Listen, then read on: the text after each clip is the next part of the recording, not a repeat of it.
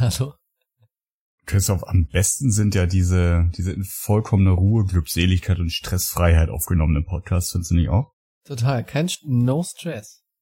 No stress. Ja. Hast du denn sicherheitshalber schon auf den Rekordbutton gedrückt? Ja, der läuft schon. Super gut. Denn wir starten direkt durch und herzlich willkommen zu TSL Folge 32. Ich hätte vor noch so ein Thema. oh nein! Okay, wir schneiden das ja. TSL, das ist der Podcast für Business Casper, Nerds und alle dazwischen. Nur echt mit Christoph und Florian und der Roboterstimme eures Vertrauens. Viel Spaß mit der neuen Folge. Christoph, jetzt aber herzlich willkommen zu TSL Folge 32. Hallo Florian. Hallo Christoph. Ha. Über was Christoph, reden wir heute? Wir reden über Service, über hm. guten Service, über schlechten Service, darüber, mhm. was das für uns ausmacht und was das für uns heißt. Und vielleicht lässt sich da ja tatsächlich nochmal die Bogen kriegen zum Beraterleben. Mhm. Jetzt bin ich hm. gespannt. Schieß mal los. Ich habe dir mal ein Beispiel für guten Service. Mhm. Und, und, und, und damit meine ich also von, von Menschen gemachten Service. Es gibt natürlich auch, keine Ahnung, also Serviceläufe von Software, das meine ich jetzt nicht. Ich habe sogar ein paar Beispiele für guten Service und dann habe ich auch ein paar, wo irgendwie Sachen in die Grütze gegangen sind. Mein, mein, glaube ich, ältestes Beispiel für richtig guten Service ist die sogenannte VIP-Hotline von Sixt. Die, diese VIP-Hotline habe ich vor einem Dutzend Jahren mal die Nummer gekriegt, weil ich über die Firma damals sowieso eine, so eine Sixt-Kundenkarte hatte. Mhm. Äh, da konntest du da anrufen. Und im Gegensatz zu der normalen Hotline von und zu, im Gegensatz zu allen anderen Autovermietungstelefonnummern, die ich seitdem jemals angerufen habe, habe ich dort nie länger als eine Minute am Telefon verbracht. Mhm. Und ich habe dort nie es gehabt, dass das Telefon öfter als zweimal geklingelt hat. Das und dann war immer mhm. ein Mensch dran. Mhm. Und das, also das, ich meine, ich habe jetzt ich glaube, ich habe so eine Karte noch, wo ich da anrufen kann. Ich habe das jetzt seit Jahren nicht mehr gemacht, weil ich ganz, ganz wenig noch Autos miete. Aber diese Kombination aus super guter Erreichbarkeit und dann enorm schnell fallabschließend Sachen behandeln können. Mhm. Und dann waren das so Fälle wie, ähm, ich habe eigentlich ein Auto gemietet, aber ich brauche das jetzt nicht. Oder ich habe ein Auto, das sollte ich heute abgeben, das gebe ich wann anders ab. Oder könnt ihr mir das Auto nicht woanders hinbringen, weil ich bin jetzt woanders, wo ich eigentlich gesagt habe, dass ich das mhm. Also wirklich so, so lauter, ich habe irgendwelche Änderungen oder ach du Scheiße, es ist nachts um zwölf und ich habe mich jetzt gerade dran erinnert, ich brauche ja morgen früh um sieben in Frankfurt ein Auto. Mhm. Ja, könnt, mhm. könnt, ihr was für mich tun? Mhm. All solche Sachen. Und jedes Mal, wirklich, es ist ungelogen, ähm, weil irgendwann habe ich angefangen auf die Uhr zu gucken. Nichts hat länger als eine Minute gedauert. Manchmal mussten sie dann sagen, okay, ich kläre das mit der Station und rufe sie zurück. Aber das war wirklich unglaublich. Das habe ich auch seitdem nicht mehr gefunden. Weil offensichtlich die Leute, die dort gearbeitet haben in dem Callcenter, einfach auch die Kompetenz hatten, ganz viele Sachen ganz schnell zu entscheiden und zu machen mhm. und kompetent genug waren und auch zu wissen, was sie können und was sie nicht können. Hm. Und diesen Zugang hast du gekriegt, weil du einen gewissen Status erreicht hast. Ja, das war dann irgendwie so mhm. die Silber irgendwas Gedönskarte, ja. Mhm. Ja, und das war wirklich, ich sag's nur deinen Namen, sagst die Kundennummer und äh, also äh, das war, ich meine, Tausende und Abertausende von Leuten haben da irgendwie Zugang zu. Ich mir bin ich fest von sicher, weil es halt einfach nur so, so ein Konzerngedöns war. Aber ich habe mich wirklich jedes Mal ganz besonders gefühlt und besonders gut behandelt. Spätestens dann, wenn ich irgendwann mal ähm, durch, durch das Universum gezwungen wurde, zum Beispiel bei Europcar anzurufen, mhm. wo ich so einen Status nicht hatte. Und da hat die einfache Bestellung von einem Auto gut gerne mal eine Viertelstunde gedauert. So mit Warten in der Warteschlange. Und dann geben sie uns doch nochmal ihre Daten durch. Und warum mochte sie ihre Mutter damals eigentlich nicht, als sie in der Nase gebohrt haben? Nein, das ist wichtig, das ist hier im Formular gefordert. Lauter so Quatsch.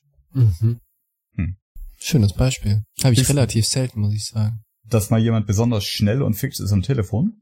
Ja, also wo es mir immer auffällt, ist hier in Hamburg bei Hansa Taxi, hm. unserem gemeinsamen Lieblingstaxi-Service. 100 Pro. Wo es noch nicht mal einmal klingelt und dann ist jemand dran. Ja. Also in den meisten Fällen. Ansonsten, also ich, die Hotlines, mit denen ich viel in Berührung komme, sind irgendwelche Hotelbuchungsportale. Also Hotels kommen, buche ich häufig oder HRS. Das sind so die Standardsachen, mit denen ich in Berührung komme. Selten irgendwie Lufthansa, Eurowings. Auto recht selten. Oder glaube ich fast nie, weil ich einfach sehr, sehr selten, wann immer es geht, kein Auto nehme. Mhm. Weil es mich tierisch aufregt, wenn man das am Flughafen oder so abholt, weil es ja. gefühlt ewig dauert. Ne? Ja. Also selbst wenn du dann die Schlange mal nach vorne geschafft hast ähm, und deine ganzen Sachen rausgibst, ähm, Kreditkarte, Führerschein, Perso etc., habe ich das Gefühl, es dauert ewig, nicht? Und dann fragen die mich, was für ein Auto ich will und ich habe null Ahnung von diesen Automodellen. und dann, dann stehe ich nebendran und fange mit dem Handy an zu suchen, was ist das denn jetzt für ein Ding, weil alles, was mir wichtig ist, ist, dass es nicht so groß ist, weil es mich sonst tierisch aufregt. Und irgendwie geht das gefühlt ewig. Deshalb nehme ich fast nie ein Auto, hm. wann immer es geht. Ich fahre lieber wirklich zwei, drei Stunden mit der Regionalbummelbahn. Und deshalb habe ich mit Autovermietungshotlines fast nie zu tun. Ein anderes Beispiel, das mir eingefallen ist in der Vorbereitung, also neben Hansa Taxi, super, auch also insbesondere wegen dem hohen Qualitätsstandard der Fahrer. Also findest du ja. irgendwie, also ein, einmal alle zwei, drei Jahre habe ich da eine Niete und ansonsten ist das toll. Ich finde tatsächlich, das ist zwar über die letzten Jahre teilweise ein bisschen ähm, weniger geworden, aber ansonsten hier in Hamburg die Beratung bei Globetrotter. Das ist so, so ein mhm. großer Outdoor-Laden, also eine Kette von großen Outdoor-Läden, ursprünglich mal gegründet in Hamburg. Mittlerweile gehören die zu irgendeinem Konglomerat mhm. von, von allen möglichen. Also die Fjellreven zum Beispiel gehört auch den gleichen Investoren wie, wie Globetrotter mittlerweile. Aber das, das äh, Mantra war eigentlich, wenn du irgendwas haben möchtest und weißt nicht, was das Richtige ist im Outdoor-Space ähm, und gewillt bist, dafür auch Geld auszugeben für das Richtige, dann geh dorthin. Das habe ich jetzt gerade letzte Woche da wieder gemacht. Ich war äh, da und wollte so eine, so eine Fahrradtasche zum ans Fahrrad dranhängen und brauchte Gepäckträger dafür. Mhm. So. Und bei, bei diesen, diesen Taschen von Ortlieb heißt der Hersteller, diese wasserdichten Dinger zum Zusammenrollen, da gibt's ungefähr so eine, so eine Wand voll Auswahl. Dann gibt's die klassischen in drei Farben. Dann gibt's die klassischen, aber mit besserer Umweltschutz, Produktionstechnik in anderen Farben.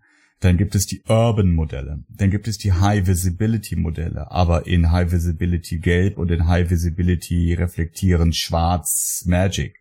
Dann gibt es Künstlermodelle. Dann gibt es nebenbei auf der Wand noch Sachen, die gar nicht für die Hinterräder gemacht sind. Und dann gibt es drei verschiedene Halterungssysteme.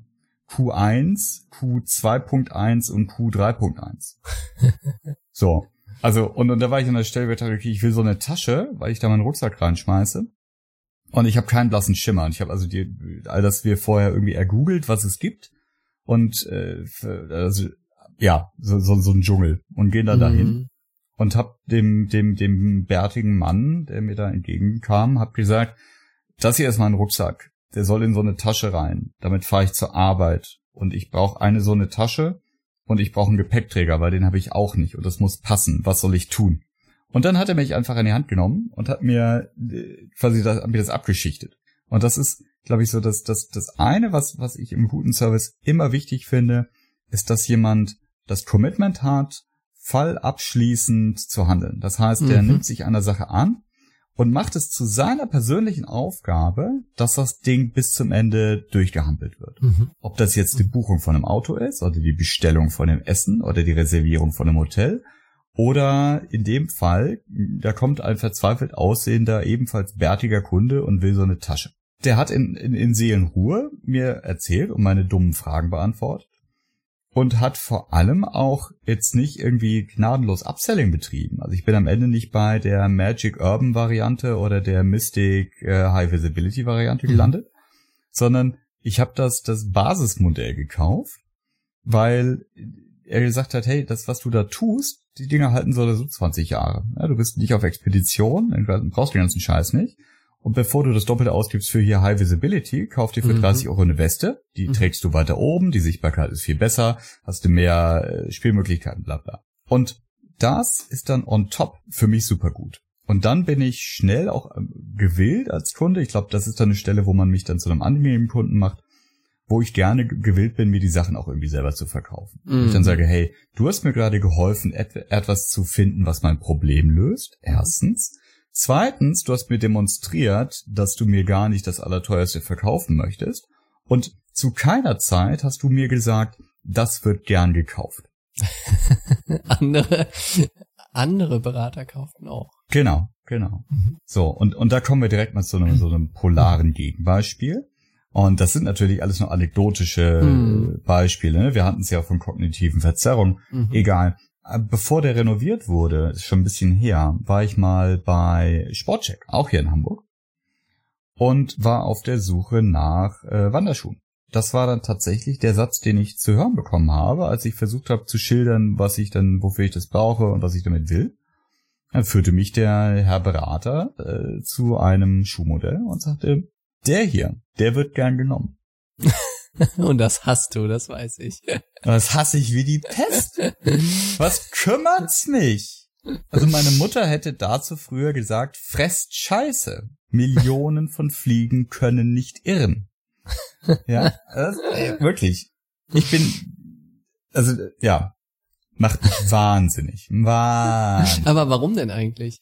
Ist es, Weil das mir ist für dich demonstriert, nicht ein Qualitätskriterium? Nein, weil, weil, weil mal der Verkäufer, die Verkäuferin mir damit Mhm. zeigen, ist mir scheißegal, was du für ein Thema hast und was Mhm. du willst. Mhm. Ich will dir noch nicht mal suggerieren, dass es für dein individuelles Problem eine individuelle Lösung gibt, sondern ich sag dir einfach ganz platt ins Gesicht, pass mal auf, ja. Du, genauso wie alle anderen Hampel, die hierher kommen, bist ein Flachland-Indianer, glaubst Wanderschuhe zu brauchen. Ich gebe dir jetzt Schuhe, die halbwegs passen, die halbwegs aussehen, die halbwegs teuer sind, die Mhm. halbwegs funktionieren und damit kannst du wieder gehen. Weil die bittere Wahrheit ist ja, dass nicht zwangsläufig das ein schlechterer Schuh gewesen wäre im Vergleich Mhm. zu dem, den ich dann äh, letzten Endes bei Globetrotter gekauft habe. Aber wie ich mich damit fühle, ja, also was also die, die Verkaufspsychologie dabei äh, ausmacht, ist das eine halt irgendwie eine Eins mit Sternchen, das andere ein totaler Fail, weil er mich einfach nicht abgeholt hat.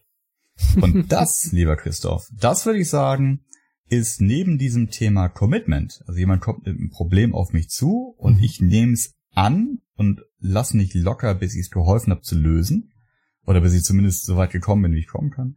Das, ist das Zweite, was man super toll auf unseren Beruf übertragen kann. Das ist ja aber, also andere kauften auch diesen Schuh. Da ist ja das Pendant in der Beraterwelt. Andere ähnliche Unternehmen machen das so und so. ne? So Best Practice aus dem einen zum anderen übertragen. Ja, exakt. Und ist das für dich grundsätzlich was Negatives? Nee, ist es nicht. Aber wenn du dabei aufhörst, dann hast du ein Problem. Mhm, mhm. Wenn du sagst, passen Sie auf, ja, schön und gut, wie es Ihnen hier geht und was die Frau Müller zum Prozess zu sagen hat und wie die Frau, wie der Herr, Herr Meier äh, da die Abteilung führt. Unsere Erfahrungswerte sind folgende. Sie machen das jetzt so. Ich habe hier einen Zettel. Ja, Mhm. Das ist die Stellenbeschreibung. Da habe ich zwei andere Zettel. Da sind die Texte, äh, wie Sie mit den Leuten reden müssen. Und da habe ich einen dritten Zettel, da ist der Prozess drauf. Und das machen Sie jetzt so. Mhm. Und bei den anderen klappt das ganz toll. Ja, das wird gern genommen. Hohe Erfolgsrate und äh, können wir ab morgen einführen. Hm. So. Das ist ja nicht, wie du es machst. Und das ist aus meiner Erfahrung auch nicht das, was zu hoher Akzeptanz führt. Hm. Das wäre aber ein sehr effizienter und kostengünstiger Ansatz. Nicht zu sagen, das Budget soll nur ein Zehntel betragen, kein Ja. Problem. Ja. Dann Dann ist das Deliverable einfach aber einfach genau dieser, so. dieser Zweiseiter aus Best Practice, wie machen's andere? Was ist Ja. gern genommen? Ja. Senden Sie mir noch Ihr Logo zu, das kann ich oben drauf tun Genau. auf die Unterlage. Und äh, dann machen wir vielleicht noch Suchen ersetzen. Oder wir sagen einfach vorne, wie was wie so einem Standard äh, Hm. NDA-Vertrag. Hm. Ja? Bla, Wenn bla, Sie bla. möchten, telefonieren wir, kosten aber extra. Ja, nee, und vor allem, ne, Firma äh, Meyer Incorporated, fortan Kunde. Und dann steht im restlichen Dokument einfach nur Kunde Ja, verpflichtet damit, du- sich. damit du keine Suchen ersetzen Fehler hast. Ne? ja, absolut. Vereinfacht das. Ganze massiv. Ja. Ja, Ja, schön. aber die Erfahrung zeigt doch, dass klar, ähm, kannst du kannst du oft äh, auch auch als externen Wertbeitrag leisten, dadurch, dass du sagst, schau mal, ich habe das so und so schon mal gesehen Mhm. und ich habe gesehen, dass das funktioniert. Und folgende Parameter sind ähnlich wie bei Mhm. dir, Vergleichbarkeit. So und jetzt lass uns aber deine spezifische Situation angucken. Ja, lass uns also deine Befindlichkeit mit äh, Frau Meier und Herrn Müller oder wie ich die eben gerade genannt habe abholen. Lass uns das so für dich anpassen, dass du die, das, die Zuversicht bekommst, dass das bei dir auch funktionieren kann. Und dann ist die Akzeptanz beim Kunden oft durchaus gegeben, zu sagen, hey, wenn da draußen in der freien Welt was gut funktioniert hat, was für uns passen könnte, warum denn nicht? Mhm. Aber alle wollen doch das Gefühl haben, dass sie dort abgeholt wurden, wo sie sind und dass auf sie und ihre Spezifika Rücksicht genommen wurde. Hm, ja. Um auch mal, also ich kann, wenn dann Negativbeispiele einbringen. Nicht? Immer gerne. Ich habe auch Posi positive relativ wenig, aber bei negativ, was mich grundsätzlich gar nicht so sehr stört, ist, wenn ich in Hotlines von A nach B verbunden werde. Nicht? hm. Also ich verstehe, da gibt's dann First Level und Second Level und alles Mögliche und alles in Ordnung, nicht? Dann verbindet mich halt weiter. Mich stört's auch nur begrenzt, wenn ich lange in der Warteschleife bin, weil dann mache ich Mhm. einfach währenddessen was anderes. Mhm. So, alles gut. Was mich dann doch ziemlich aufregt, ist, wenn mir keiner von denen mehr weiterhelfen kann. Mhm. Also wenn du so in die unbefriedigte Lage kommst, dass der eine sagt, ich glaube, ich muss dich an den anderen verbinden, dann sagst du, da war ich aber gerade eben, der hat mich zu Mm. ihnen geschickt und der sagt, Mhm. ich verbinde sie jetzt trotzdem. Ne? Und ich hatte mal eine, eine ähnliche Situation, kleines Päckchen verschickt über DHL, kam nicht an. Ich weiß, die Wahrscheinlichkeit und die Quote, was verloren geht, sehr, sehr Hm. gering. Die Wahrscheinlichkeit, dass es nicht nach x Tagen wieder auftaucht, noch geringer. Aber irgendjemand muss es ja passieren, ansonsten wird es die Zahlen ja so nicht geben. Mir Hm. ist passiert. So, war weg. Irgendwie 30 Euro Inhalt, alles gut. Dann habe ich gesagt, okay, aber ist ja jetzt blöd, ihr habt das ja verloren, dann mache ich also den ganz offiziellen Weg und erstelle so ein so eine so ein Sendungssuch nach mhm. wie heißt das denn so ein Suchauftrag Nachforschung nicht? oder so. ja genau Mhm. genau so und aus Zufall hatte ich sogar Fotos davon gemacht Hm. ich weiß gar nicht mehr warum aber irgendwie hatte ich ein Foto von dem von dem äh, kleinen Päckchen gemacht mit allem drauf ne? und dann habe ich das alles schön zusammengebundelt und eingereicht und dann kam nix Bist ein Fuchs. und dann kam vier sechs acht Wochen nix dann habe ich das selber einfach nochmal hingeschickt kam wieder Mhm. nix und dann habe ich mal angerufen und dann haben sie gesagt, ja, wir diese diese Paketnummer, wir finden die hier im System nicht, ne? Oder äh, es gab die Paketnummer, aber irgendwie lag ein ganz anderer Name dahinter oder sowas, nicht? Und und dann haben die gesagt, ja, wir können jetzt hier auch nichts machen man, in der Hotline, nicht? Schicken Sie uns so einen Brief. Ich habe das aber schon gemacht. Ich habe einen Brief geschickt. Ja, schicken Sie noch einen Brief. Okay. Wir haben noch einen Brief geschickt. Auf noch einen Brief kam wieder keine Antwort. Daraufhin, Christoph ruft wer bei der Hotline an, sagt, Jungs, ich habe jetzt dreimal so einen Brief geschickt und bisschen blöd, nicht? Jetzt, ich meine, mir geht's jetzt nicht um die 30 Euro, sondern es ist irgendwie sowas vom Prinzip her, nicht? Ja, wir finden Sie hier im System nicht, ähm, schicken Sie einen Brief. Ich habe jetzt aber schon ganz oft einen Brief geschickt. Das hat offensichtlich nichts gebracht. Nicht? Und das hat mich dann irgendwann total aufgeregt, weil ganz offensichtlich die Service-Mitarbeiter mit ihrem mit ihrem Prozess und Leitfaden einfach immer wieder zu dem ne der Prozess hat gesagt Hm. wenn das dann Hm. das und da stand Hm. halt nur schicken er soll einen Brief schicken Ja. und dann haben sie ihm halt gesagt er soll einen scheiß Brief schicken nicht Ja. und das hat mich wirklich brutal frustriert das heißt was mich ärgert ist wenn wenn einfach den Mitarbeitern so wenig Kompetenz und Freiraum an die Hand gegeben wird, dass sie dein Problem in manchen Fällen nicht lösen können Mhm. oder nicht lösen dürfen, auch wenn sie es Mhm. vielleicht irgendwie könnten. Ne? Mhm. Das ist ja ähnlich wie was du am Anfang sagtest mit der tollen Sixt-Hotline, Ja. wo die Leute einfach offensichtlich so viel Befugnisse dann haben, dass sie irgendwie dein Problem gemanagt kriegen. Nicht? Ja. Das ist offensichtlich für mich so ein schlecht designter Serviceprozess, wenn er einfach an der Stelle endet, auch wenn dort vielleicht nicht viele Fälle pro Jahr reinlaufen. Nicht? Das sind dann vielleicht bei DHL irgendwie 100 oder 2 oder 300. Nicht? Ja, aber muss ja nicht sein. So in Relation zur Gesamtsumme ist es relativ gering. Und die Auswirkungen aufs Business sind überhaupt nicht spürbar, weil von den paar hundert, die da reinlaufen im Jahr, wird keiner aufhören, über DHL Pakete zu schicken. Nicht? Und wenn sie es tun würden, dann wäre das so verschwindend gering, dass es eh nicht interessiert. Nicht? Das heißt, ja. Also nach so Pareto-Prinzip brauchst du es nicht fixen. Genau, so rein aus Wirtschaftlichkeitssicht ist es eigentlich fair zu sagen, dann hast du da halt ein paar, da klappt's nicht und ist nicht schlimm. ne? Aber trotzdem, wenn du dann in so eine Situation reinläufst, dann regt dich das tierisch auf und führt zu so einer totalen Unzufriedenheit. Vor allem eigentlich deshalb, weil ich weiß, das Problem zu fixen wäre für den Mitarbeiter am Telefon wahrscheinlich relativ einfach gewesen. Hm. Er hätte wahrscheinlich Hm. einfach irgendwo irgendwo anlegen können, hier Kulanzregelung XY, 30 Euro raus. Ne? Und das Geld, was ich verursacht habe, indem ich andauernd wer dort angerufen habe, ist Mhm. wahrscheinlich in Summe sogar höher gewesen für, für DHL. Also das ist wirklich was, wenn man, wenn man einmal sowas erlebt hat und durchdacht hat, wo ist eigentlich das Problem, nicht? Und selber auf den Prozessen etc. denkt, dann fällt einem genau auf, wo eigentlich so das Problem liegt, und zwar eben an der Stelle zu wenig Kompetenz, zu starrer Leitfaden und genau das Gegenteil, was du vormachst. Das ist wirklich ein Thema. Es gibt leider Gottes ja aber auch Menschen, die das im Service hinbekommen, also nicht so eine Endlosschleife zu produzieren, aber einfach einem dann irgendwie so so abzukippen, Hm. ohne dass sie einen Leitfaden vor der Nase haben. Mhm. Und ich habe so so ja diese, diese dieses Nicht-Commitment-Erlebnis. das habe ich, wenn ich es habe, relativ häufig dann mal in Restaurants oder in Hotels zum Beispiel Mhm. Wo dann einfach die Menschen irgendwann äh, vor einem stehen und einem so, so, so fast so, so einen leeren Blick haben. An der Stelle, wo ich erwarten würde, dass jemand sagt, oh ja, stimmt, das ist, da ist jetzt gerade irgendwas schiefgelaufen. Das tut mir total leid. Und ich helfe Ihnen jetzt, das irgendwie zu beheben. Mhm. Wir hatten das am Ja. Sonntag zum Beispiel. Und da waren wir in einem, in einem Café, da waren wir noch nie irgendwie so, so richtig, ne, Kaffeekultur, super toll gebrühtes Mhm. Zeug. Okay, probieren wir mal aus. Leckeres Essen soll es auch geben, okay. Komm hin, finden Platz. Wollt ihr was bestellen? fragte die Bedienung. Ja, dies, hm, jenes. Ah, ja, okay. Und dann haben wir, wir mit meiner Frau allein unterwegs, wir haben was zu lesen dabei, wirklich so sonntags, entspannt, kinderfrei, total super. Mhm. Irgendwann gucke ich meine Frau und sage, und sage, hatten wir nicht irgendwie was bestellt? Weil ich habe jetzt irgendwie schon ein relativ langes Interview gelesen und hm, ja, ja gut, vielleicht sind die jetzt irgendwie ziemlich beschäftigt. Ne? Und so ein paar Minuten später hört, überhörte ich dann, dass der ähm, Mann hinter der, mit dem Tresen, der Barista, der die ganzen Kaffee, die Dinger da kreiert hat, dass er die Bedienung fragte, sag mal, äh, was eigentlich mit Tisch 4? Und dann zählte ich Die im Raum bestellen, irgendwie die bestellen von- gar nichts, schmeiß die Ich- mal raus. Exakt, ich, ich zählte im Raum so kurz durch, eins, zwei, drei, vier, ja, das sind höchstwahrscheinlich wir, weil auf der anderen Seite Mhm. saß gerade keiner. Ha, weiß auch nicht. Ja, äh, also ihr habt nicht genau gehört, was sie dann gesagt hat.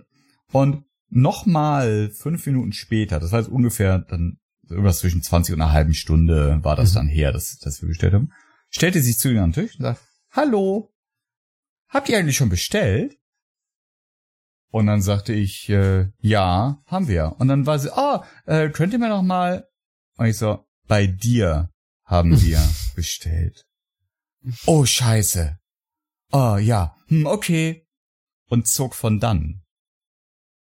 Nur um dann drei Minuten später wiederzukommen, nicht direkt, sondern ein paar Minuten später wiederzukommen und zu sagen, äh, könnt ihr mir noch mal helfen? Ähm, ihr hattet hier äh, äh, so eine Mi- Minzlimonade?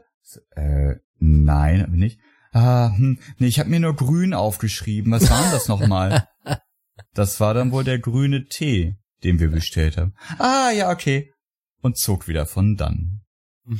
Be besagtes Fräulein, also die, wahrscheinlich war das ihr erster und letzter Tag, äh, weil das ringsrum, dann war man natürlich aufmerksam dafür, also alle, alles schief gegangen, ja. Bei der habe ich auch bezahlt. Und dann guckt sie mich ganz freundlich an. War denn alles in Ordnung bei euch? so. so ja, du, der Kaffee war toll und äh, das Essen war toll. Nur die Tatsache, dass du meine Bestellung am Anfang komplett verbaselt hast, das war nicht so in Ordnung. Ha ja, stimmt.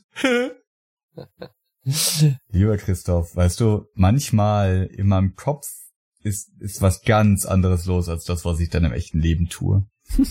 meine, meine Rache im echten Leben war, dass ich kein Trinkgeld gegeben habe. Oh. Aber in meinem Kopf, Alter, Alter, ich sag dir. Rambazamba. Lass uns mal noch kurz darüber sprechen, was dann das ganze Thema nochmal übertragen auf unseren Day-by-Day-Job bedeutet. Yes. Also was heißt das? Für mich heißt das erstmal, wenn man das auf Unternehmensberatung oder wahrscheinlich auf ganz viele verschiedene Jobs überträgt, nicht? Hm. heißt das ja erstmal, reagier erstmal schnell. Also gib mal schnell ein Signal, hey, ich habe die Aufgabe aufgefangen, ich kümmere mich drum. Mhm. Weil was die Menschen ja meistens aufregt, ist nicht gar nicht so sehr, dass die Aufgabe lang dauert, sondern es ist ja eher, ich habe da was hingeschickt, warum warum kommt denn nichts? Ne? Also was ich sinnvoll finde, ist wenn ich weiß, ich werde erst verspätet antworten, zu sagen, hey, vielen Dank, ich melde Hm. mich, äh, Problem aufgenommen, verstanden, ich melde mich da und da. Nicht? Ja. Ähm, Also die Sicherheit, es ist angekommen, es wird sich gekümmert. genau, genau. Mhm. Ansonsten kommt irgendwann so die, so der Anruf, kam meine Mail eigentlich bei Ihnen an? Mhm. Ja, natürlich kam die Mail an. Mhm. Eine der, der, der, der, der schlimmsten irgendwie, nicht weiße Lügen, aber so so hin, hinter hinterrücks äh, Formulierungen, die es eigentlich gibt. Ne? Ja, genau. Ja. Genau. Das zweite ist für mich, ja, was du vorsagtest, ähm, wird gern genommen, nicht? Also grundsätzlich klar machen, ich habe das Problem verstanden und ich verstehe auch die spezielle Situation und ich Hm. bringe das alles in Kontext und wir schauen uns das, ne- wir suchen nach einer passgenauen Lösung und br- bringen auch noch Best Practice ein, Mhm. ähm, wie es auch gern gemacht wird. Das dritte ist für mich, eine gewisse Flexibilität und Freiheit zu haben. Ja. Ähm, gegebenenfalls einen ganz anderen Weg zu gehen, auch wenn wir vor über Weg A gesprochen haben und alle der Meinung waren, das ist er. Wenn sich auf dem Weg A herausstellt, das ist jetzt einfach der falsche, auch einfach die Courage zu haben und sich hinzustellen und zu sagen, hey, das war offensichtlich der falsche Weg, ich habe Mhm. einen neuen Vorschlag dabei. Mhm. Mhm. Also sagen Flexibilität und nicht nur zu sagen, das ist jetzt aber der Weg, wir gehen den jetzt, ne? Ähnlich wie bei mir bei der Hotline, schicken Sie einen Brief. Ne? Ja, schicken Sie auch mal einen Brief. Ja. Finde ich, finde ich alles richtig, kann ich alles unterschreiben. Was ich noch ergänzen würde, ist, das eine ist, die Verantwortung im besten Fall nicht abzugeben, auch wenn man Sachen Mhm. delegiert hat. Das Thema Mhm. kam bei uns schon x-mal auf in verschiedenen Konstellationen. Aber wenn, wenn ich quasi an der Front bin gegenüber dem Kunden und ich nehme was beim Kunden auf und sag, ich guck mal oder ich frag mal oder whatever, dann ist es für den Kunden am aller, allerbesten, wenn es dem egal sein kann, ob ich Mhm. derjenige bin, der das Problem am Ende tatsächlich löst oder der die Antwort tatsächlich hat. Mhm. Wenn ich im Hotel anrufe und sag, äh, hier läuft Wasser aus der Wand, dann ist in 100% der Fällen der Concierge nicht derjenige, der es verursacht hat, nicht derjenige, der es abstellen kann und wahrscheinlich noch nicht mal nicht derjenige, der herausfinden kann, warum das so ist. Aber ein guter Concierge sagt, oh, vielen Dank für die Information. Ich kümmere mich sofort darum, dass wir herausfinden, was da passiert. Derweil kümmere ich mich darum, dass es Ihnen gut geht und ich melde mich gleich wieder, wenn ich neue Informationen habe. Mhm. Mhm. So. Und wenn ein Kunde bei, bei uns als, als Dienstleister dieses Gefühl hat, dann ist es einfach Entlastung. Mhm. Weil er nicht mitdenken muss, boah, ey, war das jetzt der Christoph, war das der Florian oder der Peter, der für dieses spezifische Teilsegment die Analyse gemacht hatte, weil ich habe dazu eine Frage, sondern der kann einfach bei dem ersten Anruf, der ihm einfällt und weiß, es wird bekümmert und wenn der dann sagt, pass mal auf, ich habe jetzt alles organisiert und der Peter, der wird dich gleich anrufen und erklärt die Details mit dir, total fein. Mhm. Ja? Aber Mhm. dieses, mach es nicht zum Problem deines Kunden, dass dein Kunde sich bei dir auskennen muss, das finde ich total super. Mhm. Ja, guter Punkt. Und mein letzter Punkt ist, dass dieses, dieses Bewusstsein dafür, dass jeder Kontaktpunkt mit dem Kunden zählt, das da sein muss. Und das ist mein, mein auch das letzte Beispiel. Bestellung am Frühstücksbuffet von einem, von einem schönen Hotel, wo man sich so ein paar Sachen von der Karte wünschen konnte. Also ich hätte gern Rührei. Mhm. Und ähm, Rührei bestellt und wartet und wartet und wartet und fragt dann eine andere Bedienung, äh, wissen Sie zufällig, ob mein, mein Rührei, ob das irgendwie noch kommt, weil ich müsste in fünf Minuten los, weil es tut mir total leid, wäre doof, wenn es jetzt vergeudet wird. Ich würde das gerne eigentlich noch essen. Und die Bedienung guckt mich an und sagt, "Pff, ja, keine Ahnung. Das ist einfach ein vergeudeter Touchpoint mit dem Kunden. Das ist einfach Mhm. ein Malus auf der Kundenbeziehung. Auch wenn das jemand war, der überhaupt gar nichts damit zu tun hatte. Ist einfach so dieses, ich, ich habe das Mindestmaß an Professionalität unterschritten, Mhm. dass ich jedem Kunden von uns in jeder Situation, der ich ihm begegne, gegenüber halten sollte. Mhm. Mhm. So. Und das ist eben bei uns genauso wichtig und gerade bei, bei, bei Beratern, die oft lange Zeit keine anfassbaren Ergebnisse abliefern, sondern analysieren, nachdenken, schreiben, tippen, dass auch so ein kurzer Anruf oder ein mal zwischendurch äh, treffen und ansprechen, dass das alles Berührungspunkte sind, die zählen. Und dass es keine Situation geben darf, wo irgendjemand aus dem Team, von äh, der äh, Empfangskraft bis hin zum Partner und Eigentümer, irgendwie das Mindestmaß an Professionalität unterschreiten darf. Mhm. Weil sowas merkt man sich. Also zumindest Typen wie ich, die irgendwie geschädigt sind, weil sie auch die ganze Zeit Dienst leisten, merken sich sowas richtig dolle. Sehr gut. Hm. Sehr schön. Tja, so viel zum Service. In diesem Sinne. In diesem Sinne, die Service Notes gibt's unter tsl.fm slash 32. Und äh, damit sind wir für diese Woche durch. Christoph, ich freue mich auf nächste Woche. Bis dann. Bis dann. Tschüss. Ciao, ciao.